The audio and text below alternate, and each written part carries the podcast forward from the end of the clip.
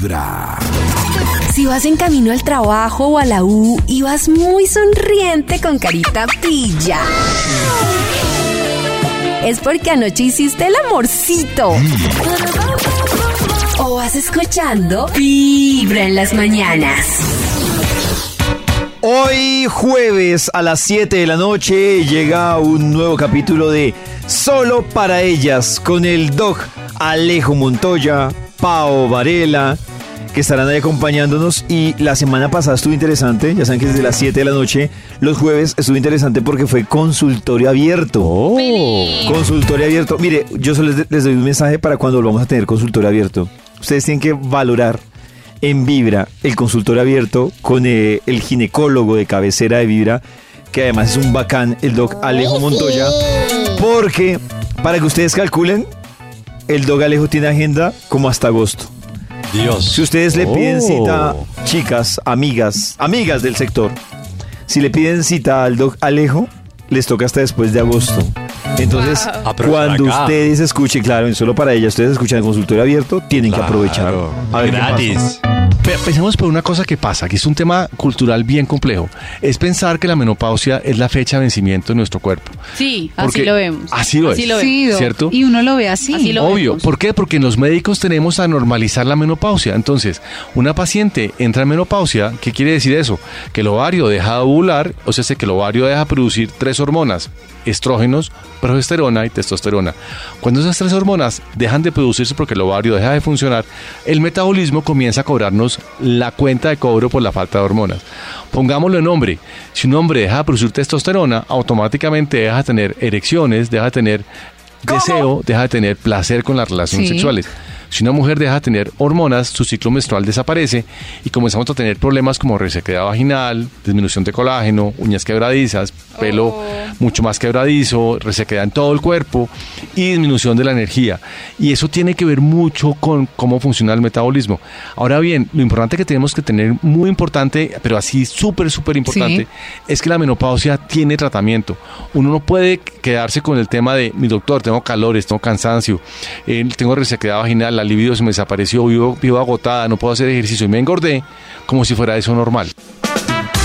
Ah, Excusa. Yo siempre he dicho, y me encanta esto del dog Alejo, y es que es tenaz cuando, y eso lo tienen que hacer todas las personas y las mujeres, y yo lo he hecho muchas veces, cuando uno empieza a normalizar cosas que no son normales. Por ejemplo, esta semana que hablábamos del sueño. Oh. Entonces, Nata decía, yo llevo no sé cuánto tiempo sin dormir. Sí. Karen decía, yo duermo solo tres horas.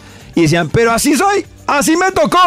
Y entonces empiezan a normalizarlo y dice, no, o sea, no debe normalizarlo porque si es una cosa normal, no debe normalizarse, debe uno revisar qué le está pasando. Claro. Y hay algo interesante también que me acordé, yo que estaba juiciosito escuchando el jueves pasado este programa de consultorio abierto, el doc explicaba algo importante que confunde mucho a las mujeres y muchas mujeres tienen esa confusión y hasta los ginecólogos no las, digamos que no llegan hasta allá. Y es, ojo mujeres, que una cosa es falta de lubricación y otra cosa es resequedad vaginal.